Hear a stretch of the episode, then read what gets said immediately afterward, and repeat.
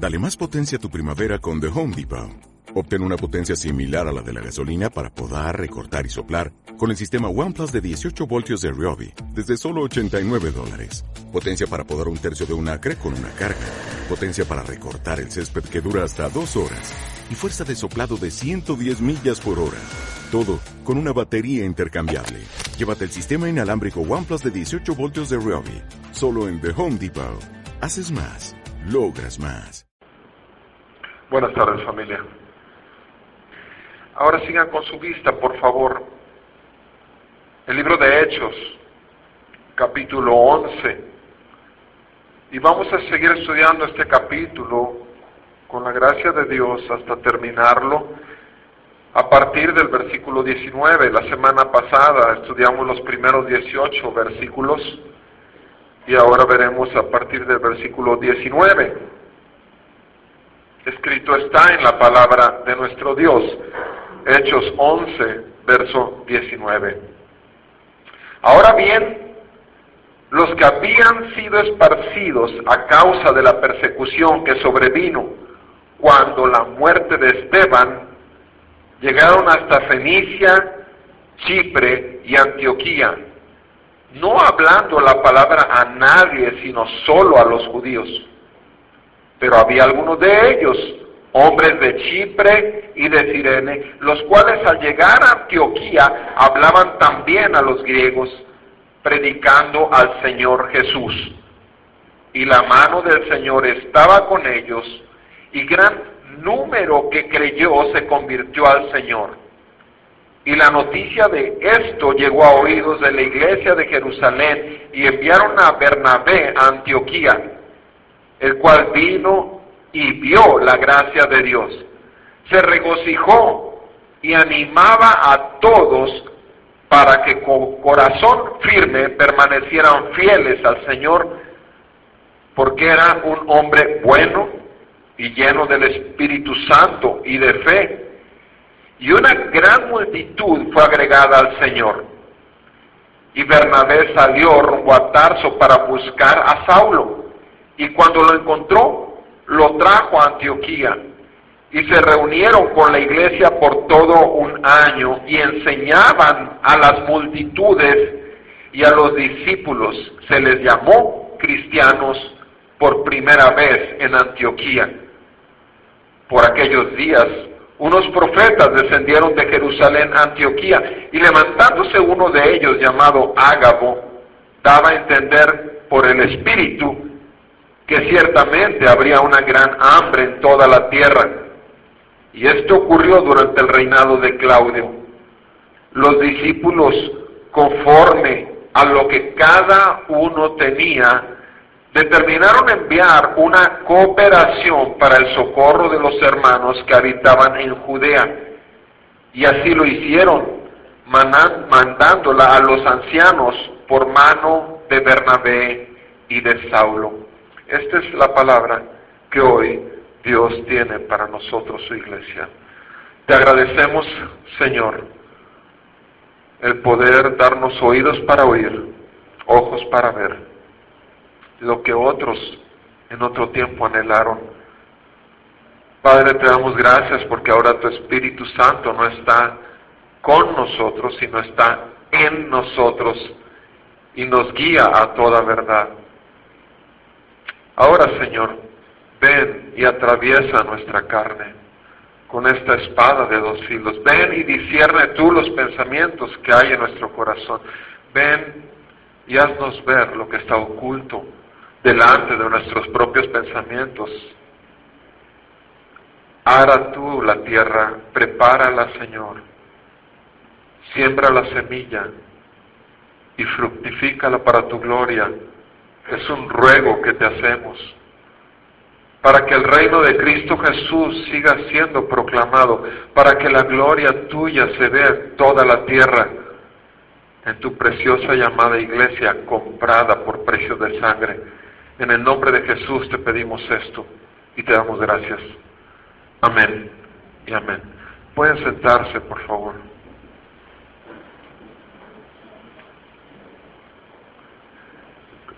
El día de hoy estamos en el estado, estamos celebrando elecciones.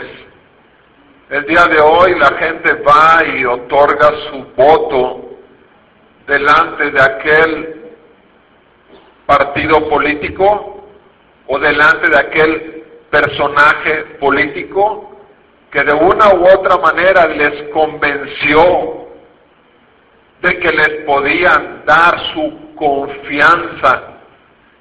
El día de hoy, como en muchos de los casos, se va a manifestar que hay gente que se proclama y que se anuncia y que trata de tomar un voto de confianza en él o repito, en su partido político. Y hay gente que es convencida de esto y por lo tanto va y pone su voto. Y por supuesto sabemos que nosotros tenemos no solamente el derecho, sino la obligación de escoger a nuestros gobernantes. Eso es lo que nos dice nuestra constitución que en la práctica se lleve a cabo así o no se lleve a cabo así, de que en las urnas se respete el voto y el que uno, lo, aquello a quien escogió uno, aquella persona o aquel partido político, es otra cosa. Pero el asunto es que también la gente escoge un equipo de fútbol y se enamora de él y se apasiona de él. Lo cierto es que también la gente escoge en muchos de los casos su restaurante preferido. La gente escoge, la gente busca aquello que lo atrae más. Sin embargo, en el caso de nosotros, como pueblo de Dios, nosotros no andábamos buscando a Dios, sino que Dios nos andaba buscando a nosotros. El pueblo de Israel simplemente tenía en mente, en un corazón orgulloso y altivo, que ellos eran los únicos que tenían al Dios verdadero, al Dios que hizo los cielos y la tierra. Sin embargo, lo que estamos viendo a partir del capítulo anterior es viendo cómo la palabra de Dios no solamente era para el pueblo de Israel, sino también era para los gentiles y que la palabra iba a llenar toda la tierra. La semana anterior vimos acerca de Pedro, de un Pedro muy orgulloso de su judaísmo, al grado de que aún no quería tener el señorío de Cristo en esta área, pero sin embargo fue convencido por aquel que fue, que es su autoridad. Y también vimos el caso de Cornelio, este gentil, esta persona que no conocía el Evangelio, pero que sin embargo actuaba con buenas obras, pero que necesitaba un Salvador. Y vimos que en esencia lo más importante es que los dos tanto Pedro ya lo tenía, el Espíritu Santo, como Cornelio recibió el Espíritu Santo, recibió el Evangelio y lo recibió con una razón. El Espíritu Santo es, lo vimos la semana pasada en el versículo 18, ahí mismo en el capítulo 11, versículo 18, el Espíritu Santo es aquel que trajo qué? Dios dice ahí en el versículo 18, les ha concedido a los gentiles, decían los judíos, los apóstoles, cuando recibieron la noticia, Dios le ha concedido también a los gentiles el arrepentimiento, el arrepentimiento que conduce a la vida. El arrepentimiento es una concesión de Dios, es una gracia. No es algo que un hombre, un ser humano pueda producir, es algo que le es dado una vez que le ha sido dado el Espíritu Santo y que le ha sido dada el Evangelio. Y de pronto, de esa escena donde vimos el paralelismo entre la vida de Cornelio y de Pedro, nos encontramos que de pronto el doctor Lucas, el escritor de Hechos, nos lleva en el versículo 19 a otra escena en otro lugar. El libro de los Hechos de los Apóstoles es el libro de los Hechos de Jesucristo. Jesucristo está exaltado, ha sido exaltado, Jesucristo está a la diestra del Padre, pero Jesucristo sigue estando en la tierra, Jesucristo sigue actuando. Y este en realidad es el libro de los Hechos de Jesús por medio del Espíritu Santo que envió y que fue depositada en sus apóstoles. Y al final de la cuenta, los apóstoles son meros instrumentos de la voluntad del Padre en el Hijo, ejercida por el poder del Espíritu Santo. Y entonces aquí en el versículo 19, nos, lo que vemos en el versículo 19 al versículo 21, estamos viendo otra escena, estamos viendo otra ciudad. Esa otra escena y otra ciudad tiene la misma acción, el Espíritu Santo, por medio de los instrumentos de Dios, sigue obrando. Y lo que vemos en el versículo 19 al 21 es que esa gente que va a recibir la predicación. Del 19 al 21 es que reciben la predicación del Evangelio. Del versículo 22 al 24 es que reciben el consejo de permanecer fieles. En el versículo 25 al 26 es que reciben el discipulado como cristianos. Y del versículo 27 al 30 es que reciben la dirección del Espíritu Santo para obedecerla. Es una recibir, es un recibir en todo esto. Vean en el versículo 19 al, al, 21 primeramente lo que dice aquí. Ahora bien, dice, los que habían sido esparcidos a causa de la persecución que sobrevino cuando la muerte de Esteban. ¿Recuerdan ustedes en el libro de Hechos? En el capítulo 6 y 7 tenemos a un Esteban que está siendo juzgado y en realidad Esteban en su defensa lo único que estaba haciendo era antes de morir juzgar por medio de la palabra a toda esa serie de fariseos y judíos religiosos. Eso es lo que estaba haciendo el Señor por medio de Esteban y su palabra. Y vemos que cuando Esteban es apedreado, la iglesia de Jerusalén sale perseguida y esparcida, pero no sale nada más huyendo, sino que sale proclamando el Evangelio. Recordemos que en Hechos capítulo 1, verso 8, nuestro Señor Jesús le dijo a sus discípulos que tenían que permanecer en Jerusalén hasta que recibieran el poder, porque vendría sobre ellos el Espíritu Santo, y entonces con ese poder serían testigos de Jesús en Jerusalén, Judea, Samaria y hasta lo último de la, de la tierra.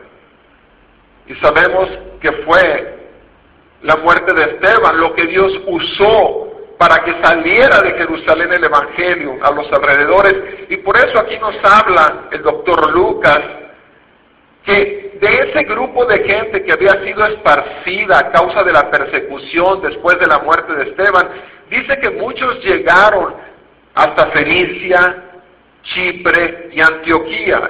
Hechos capítulo 11, verso 19 estamos leyendo. Llegaron hasta Fenicia, Chipre y Antioquía. Dice, no hablando la palabra a nadie, sino solo a los judíos. ¿Se fijan cómo aún estos hombres que traían el mensaje de las buenas noticias de salvación no iban con todo mundo a hablar esto, sino solamente se dirigían a los judíos, porque seguían con esa mentalidad como Pedro la tenía y lo vimos la semana anterior y antepasada también. Pero vean lo que dice el versículo 20, pero había algunos de ellos, hombres de Chipre, y de Sirene, los cuales al llegar a Antioquía hablaban también a los griegos, predicando al Señor Jesús, y la mano del Señor estaba con ellos, y gran número que creyó se convirtió al Señor, gran número que creyó se convirtió al Señor. ¿Qué es lo que hacían estos hombres? Estos hombres no hacían lo que los demás, solamente predicarle a los judíos. No, estos hombres lo que hicieron, algunos de ellos, algunos dice en el versículo 20, algunos de ellos, ¿Por qué se pusieron a predicarle a los griegos? Porque el Espíritu Santo que ya tenían en ellos los impulsó a hacer algo que no hacían normalmente los judíos. Los judíos les predicaban a los judíos. Estos fueron dirigidos no por los apóstoles, sino por el Espíritu Santo. Y fueron a predicarles a los griegos. ¿Y qué es lo que hacían? Veamos tres cosas ahí muy claramente. En el versículo 20 dice, predicaban, ¿qué predicaban? predicaban al Señor Jesús. ¿Qué es el segundo aspecto? La mano del Señor estaba con ellos. Tercer aspecto, gran número que creyó se convirtió al Señor. Eso es lo que hay que hacer, eso es lo que hicieron, eso es lo que hacemos y eso es lo que necesitamos seguir haciendo todo el tiempo, solamente una cosa, ¿Qué tenemos que predicar? Tenemos que predicar qué? Al Señor Jesús. Al Señor Jesús. Eso es lo único, no es complicado, no son instrucciones, no, no, no, no tenemos que predicarnos a nosotros mismos, no tenemos que predicarnos nuestra congregación, no tenemos que predicar algún nuevo movimiento espiritual que hay en el mundo por el Espíritu Santo que está marcando cosas nuevas. Tenemos que predicar lo mismo que se predicó. A partir de la muerte y resurrección de nuestro Señor Jesucristo, tenemos que predicar al Señor Jesús.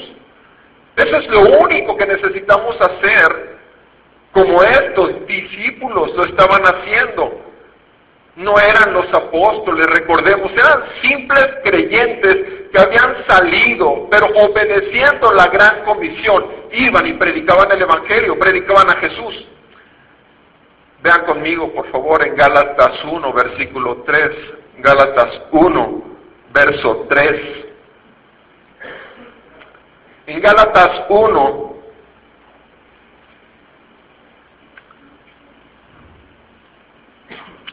Versículo 3.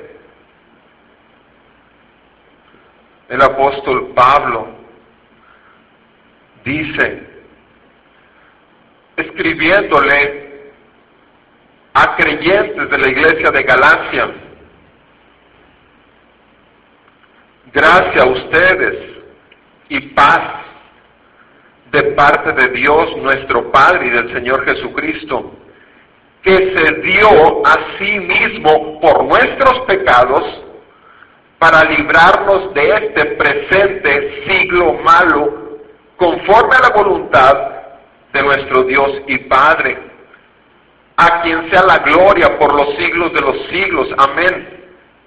Me maravillo de que tan pronto hayan abandonado al que los llamó por la gracia de Cristo para seguir un evangelio diferente, que en realidad no es otro evangelio, solo que hay algunos que los perturban y quieren pervertir el evangelio de Cristo. Pero si aún nosotros o un ángel del cielo les anunciara otro evangelio contrario al que les hemos anunciado sea anatema. Como hemos dicho antes, también repito ahora, si alguno les anuncia, anuncia un evangelio contrario al que recibieron, sea anatema. Porque busco ahora el favor de los hombres o el de Dios. O me esfuerzo por agradar a los hombres si yo todavía estuviera tratando de agradar a los hombres, no sería siervo de Cristo. Pues quiero que sepan, hermanos, que el Evangelio que fue anunciado por mí no es según hombre. Pues ni lo recibí de hombre, ni me fue enseñado, sino que lo recibí por medio de una revelación de Jesucristo. Porque ustedes han oído acerca de mi antigua manera de vivir en el judaísmo, de cuán desmedidamente perseguía yo a la iglesia de Dios y trataba de destruirla y cómo yo aventajaba en el judaísmo a muchos de mis compatriotas contemporáneos mostrando más celo por las tradiciones de mis antepasados. Pero cuando Dios que me apartó desde el vientre de mi madre y me llamó por su gracia, tuvo a bien revelar a su Hijo en mí para que yo lo anunciara entre los gentiles. No consulté enseguida con carne y sangre. ¿Qué es lo que está diciendo Pablo? Pablo está diciendo, a mí me fue anunciado Cristo y yo anuncio Cristo. Este es el Evangelio. ¿Qué es lo que estamos viendo en el pasaje que estamos estudiando? Que estos hombres predicaban a Jesús, pero Pablo en esta carta a los Gálatas les está diciendo que hay otros evangelios. Y luego corrige y dice, no, no es que haya otro evangelio, porque no hay otro evangelio, simplemente es el evangelio de Jesús pervertido, torcido, cambiado. Y Pablo se espanta y está con dolor diciéndoles, qué triste, que habiendo ustedes recibido la verdad, están siendo dejados que se muevan hacia otros evangelios o hacia otras maneras de ver el Evangelio. Y dice, si alguien les predicara un Evangelio, quien sea, inclusive si yo lo tuviera que hacer, si yo les predicara otro Evangelio, y lo repite, lo pone dos veces Pablo, si alguien no predica el Evangelio de Jesucristo, sea maldito. Si alguien no predica el Evangelio de Jesucristo y está diciendo que es el Evangelio, sea maldito.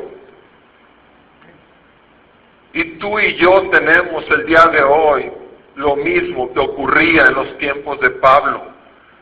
Tú y yo podemos detectar por el discernimiento y la gracia que Dios nos ha concedido que hay evangelio del hombre para el hombre. Y si se fijan bien o si leemos bien lo que acabamos de ver es, Pablo está hablando del Evangelio y luego inmediatamente, inmediatamente dice, si yo tuviera que agradar a los hombres, si yo tuviera que darles por su lado, si yo tuviera que apapachar sus pecados, si yo tuviera que apapachar su carnalidad, si yo tuviera que seguir alimentándolos y hacerlos ver que ellos son el centro del universo, yo no sería el día de hoy siervo del Señor. Yo no vengo, dice Pablo, yo no vengo a darte por donde tu carne quiere, porque entonces no podría ser siervo del Señor. Y tú y yo sabemos lo que dice la palabra, que en los últimos tiempos, en Timoteo, segunda Timoteo dice que en los últimos tiempos, en los postreros tiempos, muchos tendrán comezón de oír y escucharán, y tendrán los pastores conforme a sus corazones. Sí, se necesita una sola cosa para que el reino de Jesucristo sea proclamado y es el Evangelio de Jesucristo. Necesitamos proclamar el Evangelio. No necesitamos tú y yo en donde estemos. No estoy hablando simplemente desde un púlpito, estoy diciendo donde quiera que sea. Esta semana, como mi consultorio, ustedes saben, en mis 34 años de médico, bendito sea el Señor, que me permite proclamar el Evangelio de Jesucristo. Y llegando a donde estamos viviendo ahorita, en esta semana, lo que hice fue empezar a invitar a partir del lunes a algunos pacientes. Y tengo invitados, gente que no conoce la palabra, que no se está reuniendo en ninguna congregación, que no conocen la Biblia, pero que sí me han escuchado hablar del Evangelio de Jesucristo, la mayoría de ellos más de una vez a lo largo de los años. Y tengo 15 personas invitadas a la sala de la casa simplemente para estudiar el Evangelio de Jesucristo. Para este lunes. Y ruego a Dios, y he estado rogando dos meses que llevo viviendo ahí, y le dije a mi chula, venimos a esta casa, y, y la cosa es que necesitamos proclamar el Evangelio de Jesucristo. Dios sabe cuántos habrán de ir, yo no lo sé, pero yo hago lo que me toca hacer, proclamar el Evangelio de Jesucristo. Y eso es lo que estaban haciendo estos hombres. No se, no se conformaron con hablarle a los judíos, sino estaban proclamando el Evangelio de Jesucristo, aún a los griegos, aún a los gentiles. ¿Por qué? Porque cuando tú has recibido verdaderamente, con un corazón dispuesto, esas buenas noticias de salvación, lo menos que quieres es que otros lo escuchen. Te lo digo después de 23 años y medio de conocer la gracia. No me canso, repito, después de 23 años y medio, aun cuando en, los principios me dijeron, ahorita andas en tu primer amor, se te va a bajar, eso es una mentira del diablo, por favor. Cada año más me apasiona. ¿Por qué tengo que estar en mi consultorio? En lugar de conformarme, comer una consulta, tomar los 500 pesos que la gente me paga por consulta, no me podría conformar con eso. En lugar de arriesgarme a perderlos por estarles hablando de religión. Pero si es un alma, un alma no vale los 500 pesos. Y si un alma se ha de salvar y he de perder muchos más dinero, no me importa que se haga la voluntad del Señor y no la mía. Sí. O sea, Necesitamos proclamar el Evangelio de Jesús. No necesitamos proclamarnos a nosotros mismos. No necesitamos dirigirlos y señalarles nuestra congregación. Necesitamos proclamarles el Evangelio de Jesús. Y lo segundo que vemos ahí en ese pasaje que estamos estudiando, bueno, algo que no debemos dejar de pasar ahorita que leímos Gálatas.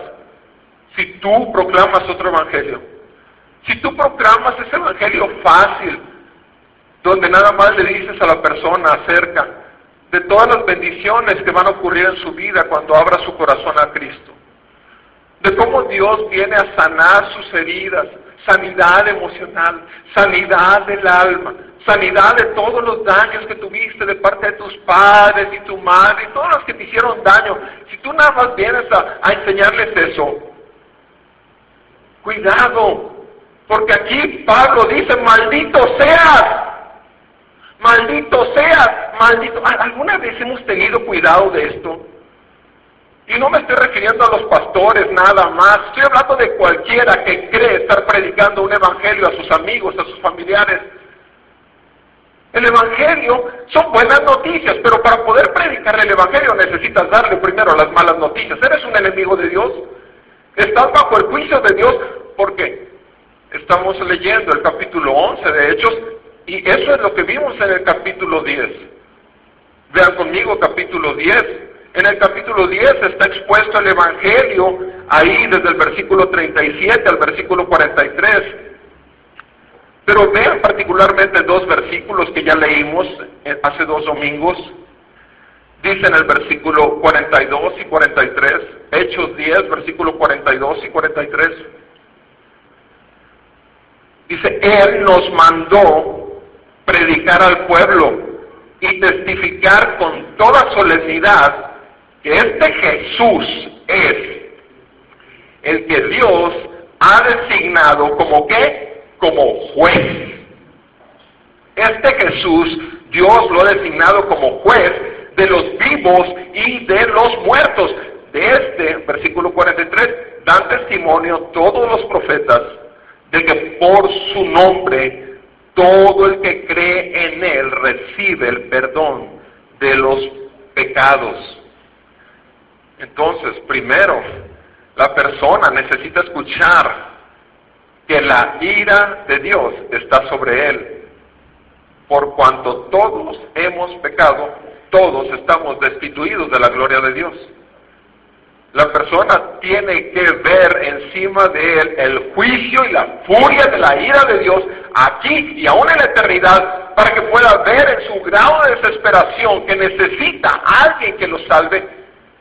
Y es entonces que sí podemos dirigirlos al Cordero santo y sin mancha, aquel que fue a la cruz, aquel que voluntariamente ofrendó su vida y como dice 2 Corintios 5:21, aquel que no conoció pecado y por nosotros fue hecho pecado para que nosotros fuésemos hechos justicia de Dios en él. Nosotros recibimos la justicia que en Cristo Jesús nos ha sido puesta sobre nosotros delante de Dios y Él recibió nuestros pecados que fueron puestos sobre Él para que la ira de Dios cayera sobre Él porque Dios muestra su amor para con nosotros en que siendo aún pecadores, Cristo murió por nosotros. Ese es el Evangelio.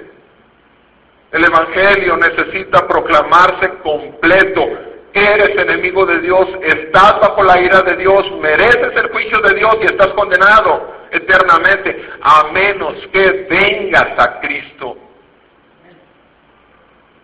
A menos que el Señor te atraviese con su espada de dos filos y te haga ver que necesitas un Salvador. Y cuando ocurre esto, vienes a fe y arrepentimiento. Ese es el Evangelio. Ese es el Evangelio. Dice, eh, volvemos a nuestro texto, en Hechos 11, dice ahí en el versículo 20, la última parte, que ellos predicaban a Jesús, al Señor Jesús. Y veamos el segundo aspecto, la mano del Señor estaba con ellos. La mano del Señor estaba con ellos. Miren, podemos dar el Evangelio, pero si la mano de Dios no rompe la dureza del corazón del oyente, el Evangelio no cae en buena tierra. Ayer o antier, hace dos días creo, estaba oyendo sobre la parábola del sembrador y ustedes se acordarán de esas cuatro clases de tierra.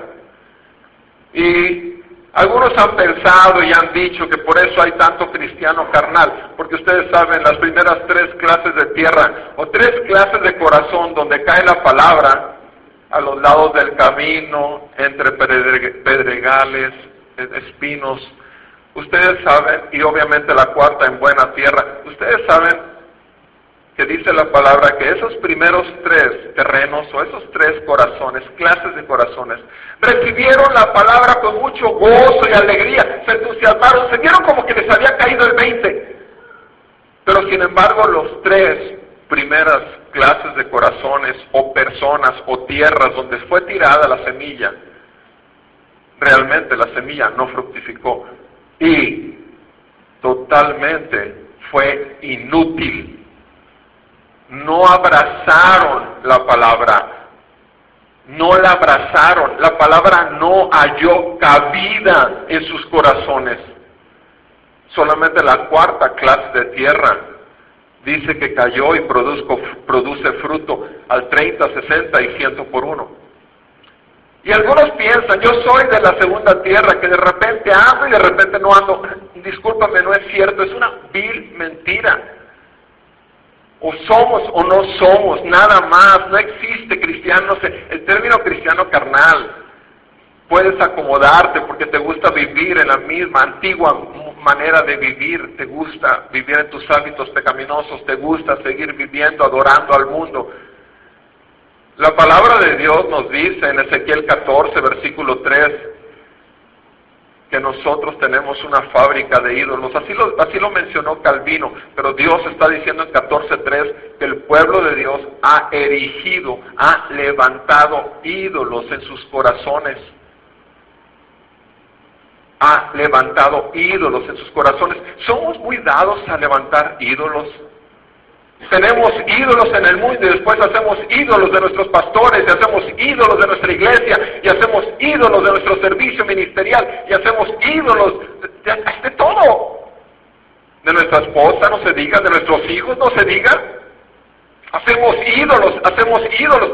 Y el únicamente el Evangelio de Jesucristo, y solo cuando la mano del poder de Dios está ahí para derrumbar todo, todo lo que tienes ahí metido, es cuando ocurre el cambio, es cuando la persona realmente nace de nuevo.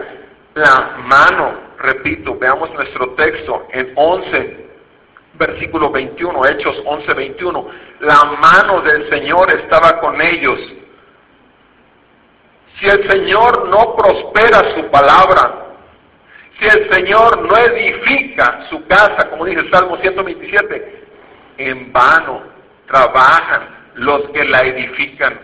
En vano trabajan los que la edifican. La mano del Señor estaba con estos discípulos valientes que estaban predicando el Evangelio. Y hubo un resultado, por supuesto, porque era la mano del Señor prosperando su palabra, la semilla que estaba cayendo. ¿Cuál fue el resultado? Vean el resultado gran número, gran número. Eh, escuchen, no dice todos. ¿Se fijan que no dice todos? Gran número. Que dice gran número que creyó se convirtió al Señor. Gran número que creyó se convirtió al Señor. Quiero que vean bien esa, esa oración. Gran número que creyó. De estos que creyeron, ¿qué? Gran número de estos que creyeron se convirtieron. Oh, entonces quiere decir que no todos los que creen se convierten. Ya hablamos ahorita de la de la parábola del sembrador, ¿sí o no? En la parábola del sembrador nos damos cuenta que esto es una realidad. Que muchos creen, si revisas con detenimiento el capítulo 8 de Juan, versículo 30, 31 en adelante, hasta el 44, te vas a dar cuenta que Jesús se pone a hablar con los que habían creído en Él. Y en Hechos, perdón, Juan, capítulo 8, versículo 30, 31, tú sigues leyendo hasta el 44 y Jesús está hablando con los que habían creído en Él. Y más adelante les dice, ustedes son hijos de su padre el diablo. Se lo está diciendo a quienes? A los que habían creído en él. A los que habían creído en él. Entonces, ¿es suficiente creer? Perdón, no. No, no es suficiente creer. Se necesita convertirse. Muchos de los que creyeron, muchos gran número que creyó, gran número de los que creyeron, se convirtió al Señor. ¿Qué está hablando? Fe, creer fe, pero hay otra palabrita que ya vimos la semana pasada. La semana pasada vimos en el versículo 18 que Dios les ha concedido el arrepentimiento que conduce a la vida. Entonces fe tiene que ser acompañada de qué? Arrepentimiento. ¿Qué es convertirse al Señor? Convertirse al Señor es que estás convertido al mundo, estás mirando al mundo, amando al mundo, tienes toda tu bola de ídolos y convertirse es esto. Ver a Cristo, seguir a Cristo y no moverte más. Convertirse es totalmente darse una vuelta entera y dirigirse. No basta con creer, se necesita convertirse, se necesita arrepentimiento. Fe y arrepentimiento. Y el arrepentimiento es una gracia de Dios, como lo vimos aquí en el versículo 18, en 11, 18. Dios les ha concedido también a los gentiles arrepentimiento que conduce a la vida. Se fijan, Dios le ha concedido. Qué fácil es decirle a la gente, ¿sabes qué? Arrepiente de tus, de tus pecados. Y la gente dice, bueno, está bien, arrepentirse es esto. Padre mío, reconozco que tengo otra mujer que no es mi esposa. Reconozco que esto tú le llamas adulterio, lo reconozco. Me arrepiento y te pido perdón. Y ya. La semana siguiente no está en la cama con su mujer, está en la cama con con esa otra mujer otra vez. ¿Por qué? Eso fue arrepentimiento, confesar sus pecados, decirle a Dios que, que le perdone. ¿Es eso arrepentimiento? Por supuesto que no. Si Dios no le concede la gracia para vida, si no le concede la gracia el arrepentimiento, esa persona no puede dejar su pecado. Simplemente le es imposible. Porque fe y arrepentimiento son producto de la gracia de Dios salvífica que es en Cristo Jesús. Un verdadero creyente no es un perfecto. Después de 10 años tú no vas a ser perfecto, después de 20 años tú no vas a ser un cristiano perfecto, pero vas a ser un cristiano que valora tanto el amor de Cristo por ti, que valora tanto que inocentemente, sin pecado alguno, fue en tu lugar a recibir el juicio que te tocaba a ti y a mí, que no vas a querer por ningún motivo que su nombre sea pisoteado por causa tuya. Ese es un verdadero creyente. Camina en arrepentimiento. Diariamente le dice, Señor, arranca de mí este orgullo. Me doy cuenta que cargo con orgullo. Me doy cuenta que caigo con incredulidad. Qué fácil me es dudar de quién eres tú. Qué fácil es caer en mi antigua manera de pensar o de vivir. Ese es un creyente verdadero. Es alguien que camina diariamente en fe y arrepentimiento, no en orgullo e incredulidad. Porque el que piense estar firme, tenga cuidado de no caer, porque es el que más fácilmente va a caer. El Evangelio de Cristo, la predicación del Señor Jesús tiene que ir acompañada de la mano de Dios. ¿Para qué? Para que gran número, lo que vimos ahí, gran número de los que creyeron, de los que creyeron, se convirtieron al Señor, se convirtieron hacia Él, fueron hacia Él. Es más grande lo que pudieron ver ahí, atesorarlo, que sus delicias en el pecado. Es más grande lo que pudieron ver en esa cruz que aquello que tanto apreciaban y atesoraban en sus corazones, sus ídolos fueron derrumbados, porque ahora vinieron unos nuevos deseos que solamente los puede poner Dios en el corazón del pecador. ¿Qué estás haciendo tú como hijo de Dios con el Evangelio que te ha sido dado? ¿Cuántas personas les has compartido simplemente en los últimos tres meses? No, no, no compartido de tu iglesia, no compartido de tu pastor, no compartido de los libros que lees, no, no, les has compartido el Evangelio de Cristo. O sea, ¿cuánto has hecho de esto?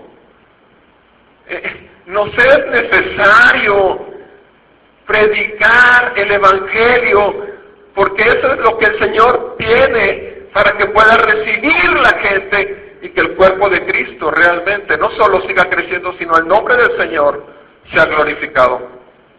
Lo segundo que vemos ahí del versículo 22 al 24, que no solo recibieron el Evangelio, sino que además recibieron el consejo de permanecer fieles. ¿Qué es lo que dice en el versículo 22?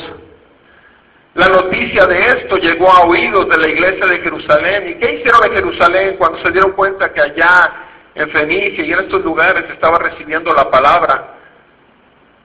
Al llegar a los oídos de la iglesia, dice el versículo 22, enviaron a Bernabé a Antioquía. Los apóstoles enviaron a Bernabé. Recordemos qué significa el nombre de Bernabé. Bernabé se llama, significa hijo de consolación. hijo de consolación, es alguien que consuela. Y consolar no significa nada más eh, pobrecito de ti. No, no, no. La palabra consuelo significa animar, impulsar, decir adelante. Eso es consuelo. Tenemos una interpretación o un significado en español equivocado porque para los mexicanos por lo menos consolar es cuando alguien se le muere, ir a consolarlo. Pero consolar en el griego significa otra cosa. Significa impulsar, animar. Y entonces dice aquí la palabra que enviaron a Bernabé, versículo 23, el cual vino y veamos lo que pasó. ¿Qué pasa cuando Bernabé viene? Lo primero que hace es ver la gracia de Dios. Vio la gracia de Dios. ¿Cómo la vio? Hay personas en personas que estaban con un gozo que no cabían en él, en personas que estaban animadísimas porque alguien de los apóstoles había venido a visitarlos. Vio esa gente gentil, griegos, que no tenían ni tantita idea de lo que era el Dios de los judíos. Los vio con algo que no tenían y él pudo ver la gracia de Dios en vidas humanas. Él vio la gracia de Dios ¿Y qué trajo esto en él, en Bernabé como consecuencia? Se regocijó, se regocijó, se dio cuenta que Dios estaba obrando su perfecta voluntad en ese lugar. Se dio cuenta que el plan de Jesucristo, de que el Evangelio iba a salir hasta lo último de la tierra, estaba siendo llevado a cabo. Se regocijó. Y además, ¿qué hizo? Animaba a todos para que con corazón firme permanecieran, permanecieran. Dice, animaba a todos para que con corazón firme, un corazón firme. Eso es lo que estaba animándole, ¿saben? Cuida tu corazón, ¿Por qué? Porque de él mana la vida. Alguna persona, alguien me ha dicho, ¿cómo es posible que Jesucristo, nuestro Señor, dijo, de la, de la abundancia del corazón habla la boca y de la boca, por supuesto, salen, por medio de nuestra boca, salen ahí en el corazón y salen por nuestra boca qué? Los adulterios, los enojos, la ira, la contienda, todo tipo de pecado está ahí en el corazón del hombre. Y dice que la palabra de Dios, que de la abundancia del corazón habla la boca, y Jesucristo tiene razón cuando está diciendo eso acerca del incrédulo. Pero cuando Proverbios nos dice, sobre todas las cosas guardadas, sobre todo aquello que atesores, guarda tu corazón, cuida tu corazón. ¿Por qué? Porque ya te fue dado un corazón nuevo. Ya te fue dado un corazón nuevo. Te fue dado un corazón de carne cuando tenías un corazón de piedra. Entonces, cuida tu corazón de qué? De que tu corazón esté firme, anclado en la verdad, si nació por la verdad, que se, que se ancle en la verdad, que se someta a la verdad, que proclame la verdad. Eso es tener un corazón firme. No un corazón fluctuante de acuerdo a la nueva moda que existe en el ambiente cristiano. Un corazón firme, anclado. 12, Hebreos 12, verso 2, puestos los ojos en Jesús, el autor y consumador de la fe, quien por el gozo puesto delante de él sufrió el castigo, la ridiculez, todo lo que vino sobre él, por el gozo puesto delante de él, puestos los ojos en Jesús, es él el autor, y ahí es donde debe estar puestos nuestros ojos para que nuestro corazón esté firme, firme, firme. Y si te fijas ahí mismo, en Hebreos capítulo 12, eh, también en el versículo 1, dice, teniendo en derredor nuestro tan grande nube de testigos, despojémonos de todo peso del pecado que nos asedia y corramos la, carrera que tenemos con, con, paciencia, la carrera que tenemos por delante, puestos los ojos en Jesús.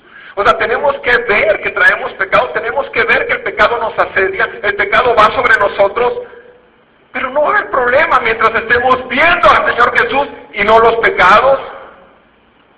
Necesitamos mantener un corazón firme, Bernabé era lo que estaba haciendo con los nuevos creyentes, animándolos a mantenerse firmes en su corazón, en su corazón, ¿sí?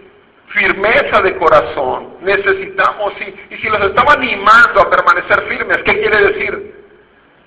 Que somos susceptibles, tú y yo, a volvernos cristianos fluctuantes, que somos susceptibles, tú y yo, a ser engañados por el diablo, que somos susceptibles, tú y yo, a que nuestra carne quiera tomar el lugar que le corresponde al Espíritu Santo que nos ha sido dado, y en lugar de producir un fruto del Espíritu Santo, nos movamos otra vez en las obras de la carne.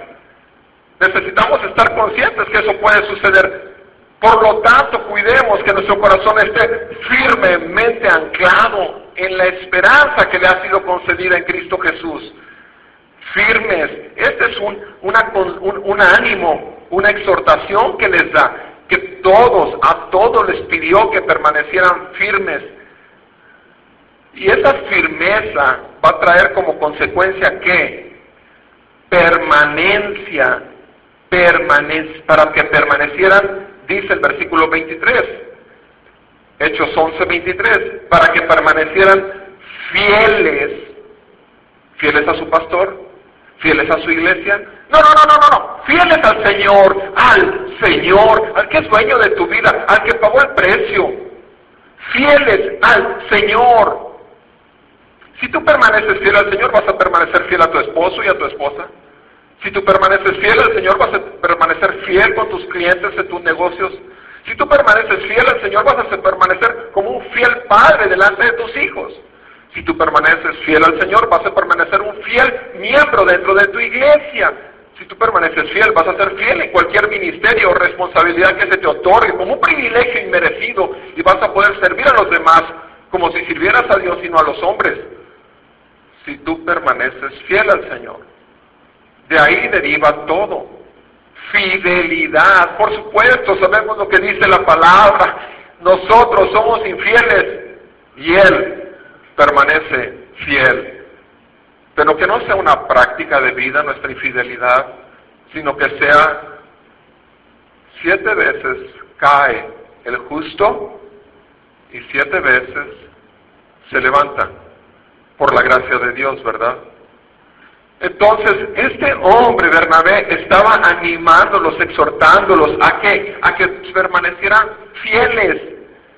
Y luego dice aquí la palabra de Dios en el versículo, quiero que vean Juan 14, por favor, Juan 14, versículo 15. Juan 14, 15.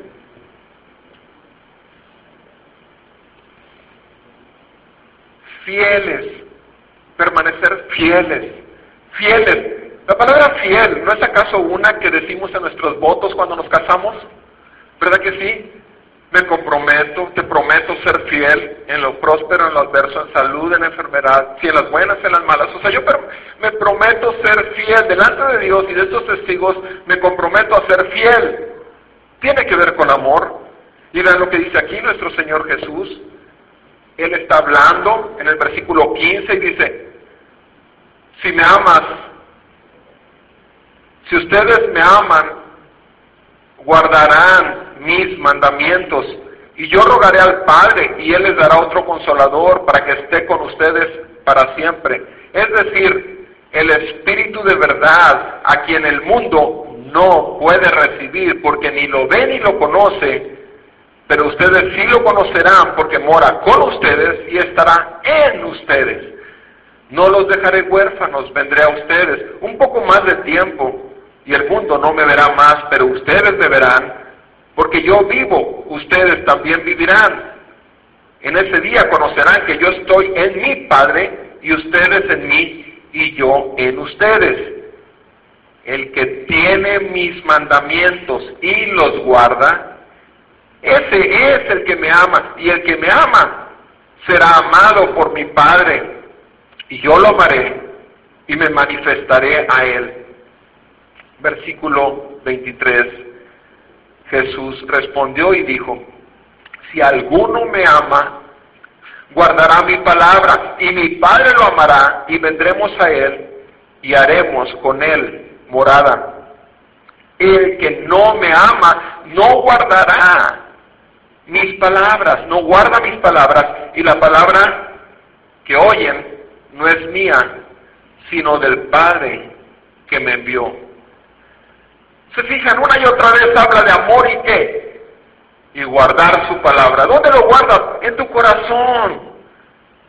Fiel, fiel, atesorar la palabra de Dios, obedecer al Señor de su palabra para ser fiel. ¿Cómo estás? ¿Cómo estás?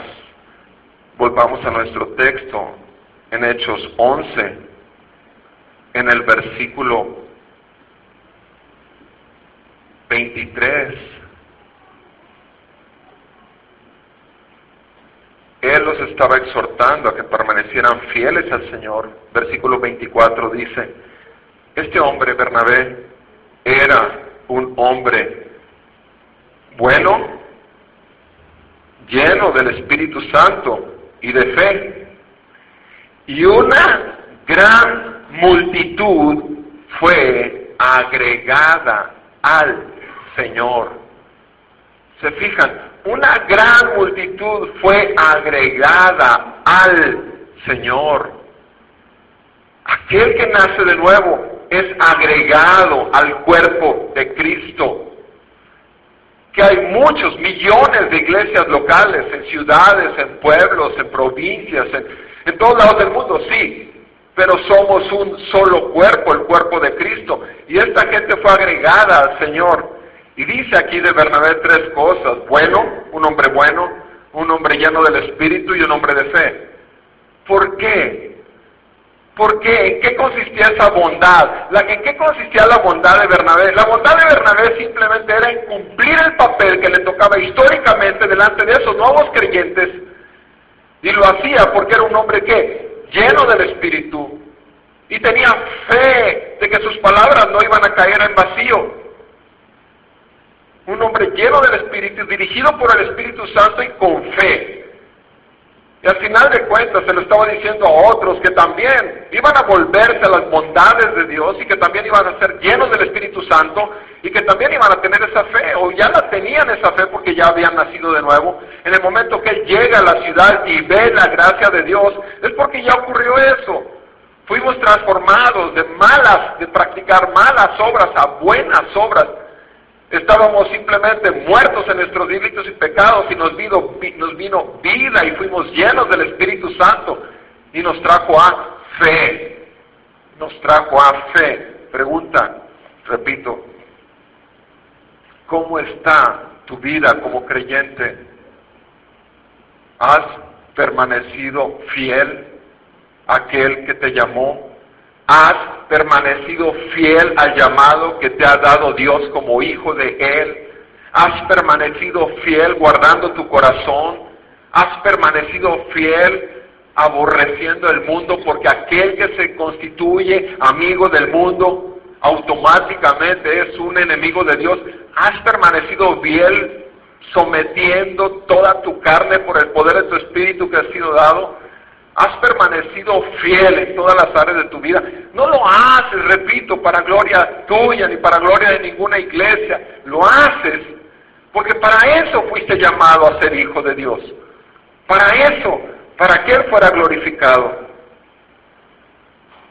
Versículos 25 y 26.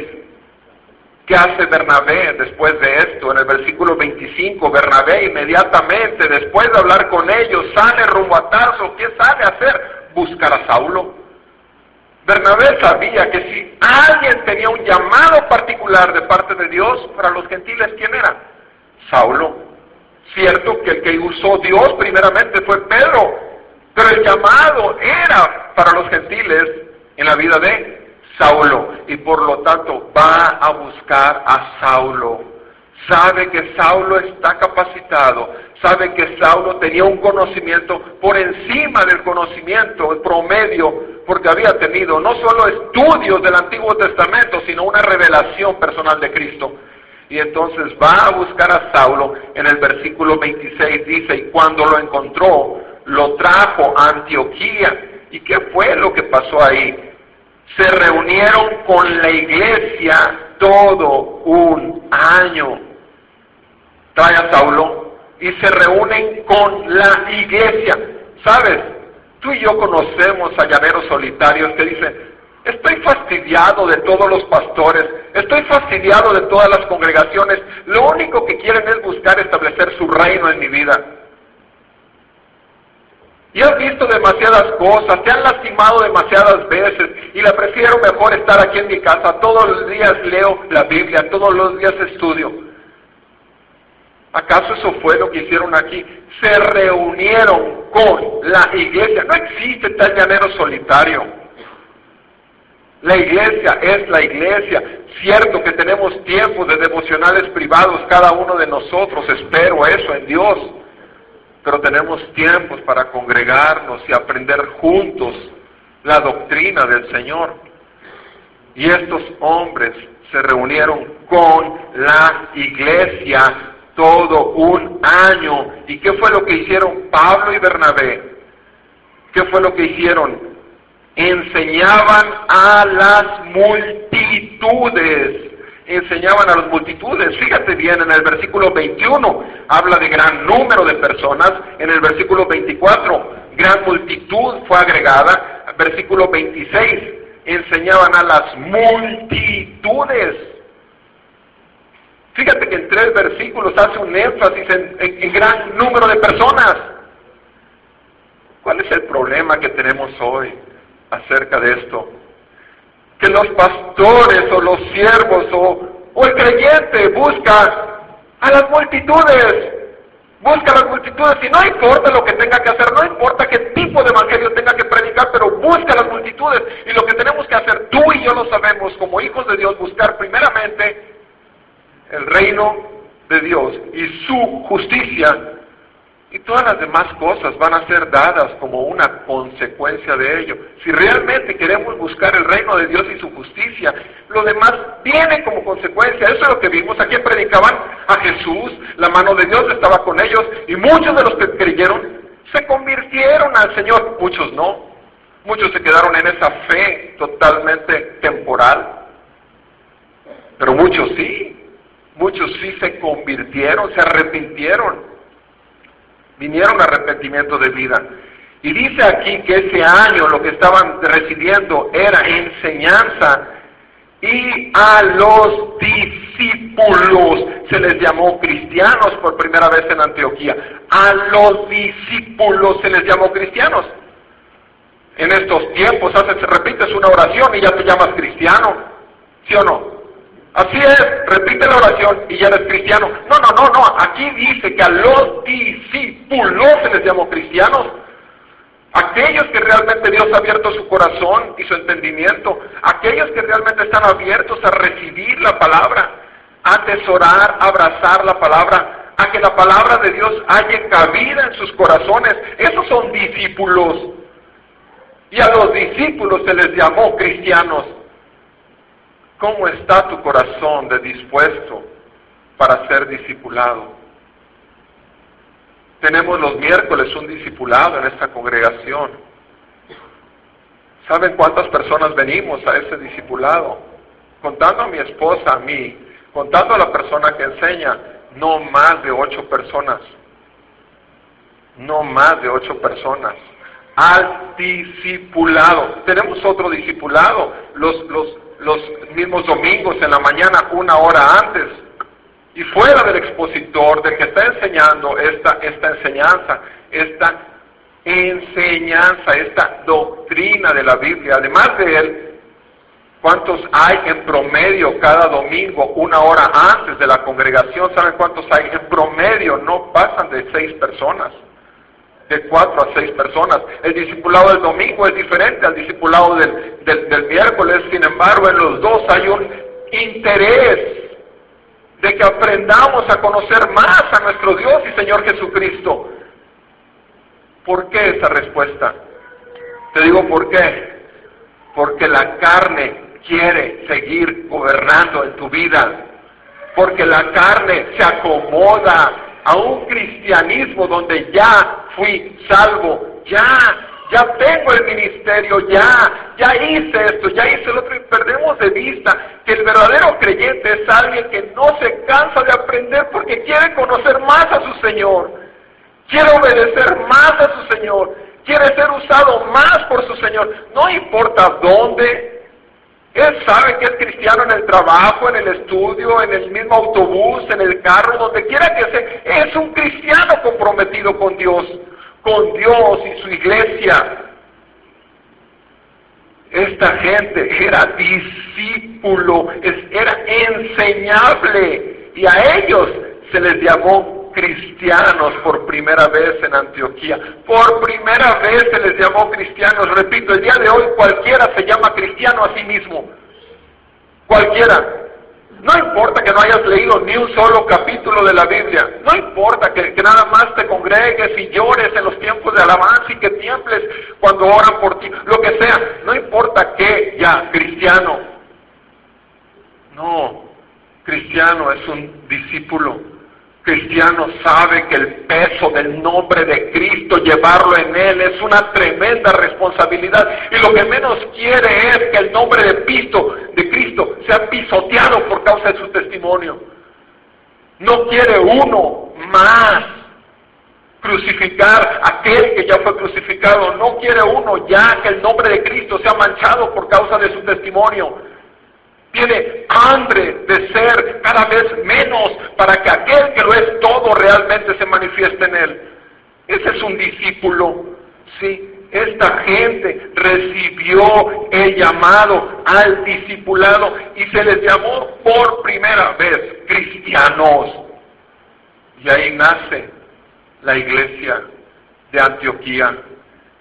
Y ahora nos encontramos con una nueva faceta de la iglesia, porque aquí ya no eran los judíos o los griegos que se habían convertido, sino que aquí ya nada más se rompe una faceta porque ya no se les podía llamar convertidos o creyentes, no, ahora se les empezó a llamar cristianos, ya no eran judíos creyentes en Cristo, eran cristianos.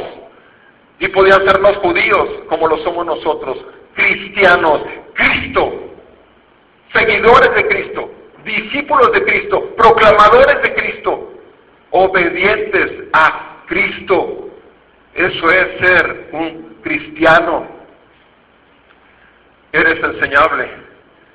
¿Estás dispuesto a seguir recibiendo y aprendiendo hasta el último de tus respiros delante de Dios en esta tierra? ¿Estás abierto a que la palabra de Dios siga llenándote y atravesándote? ¿Eres enseñable?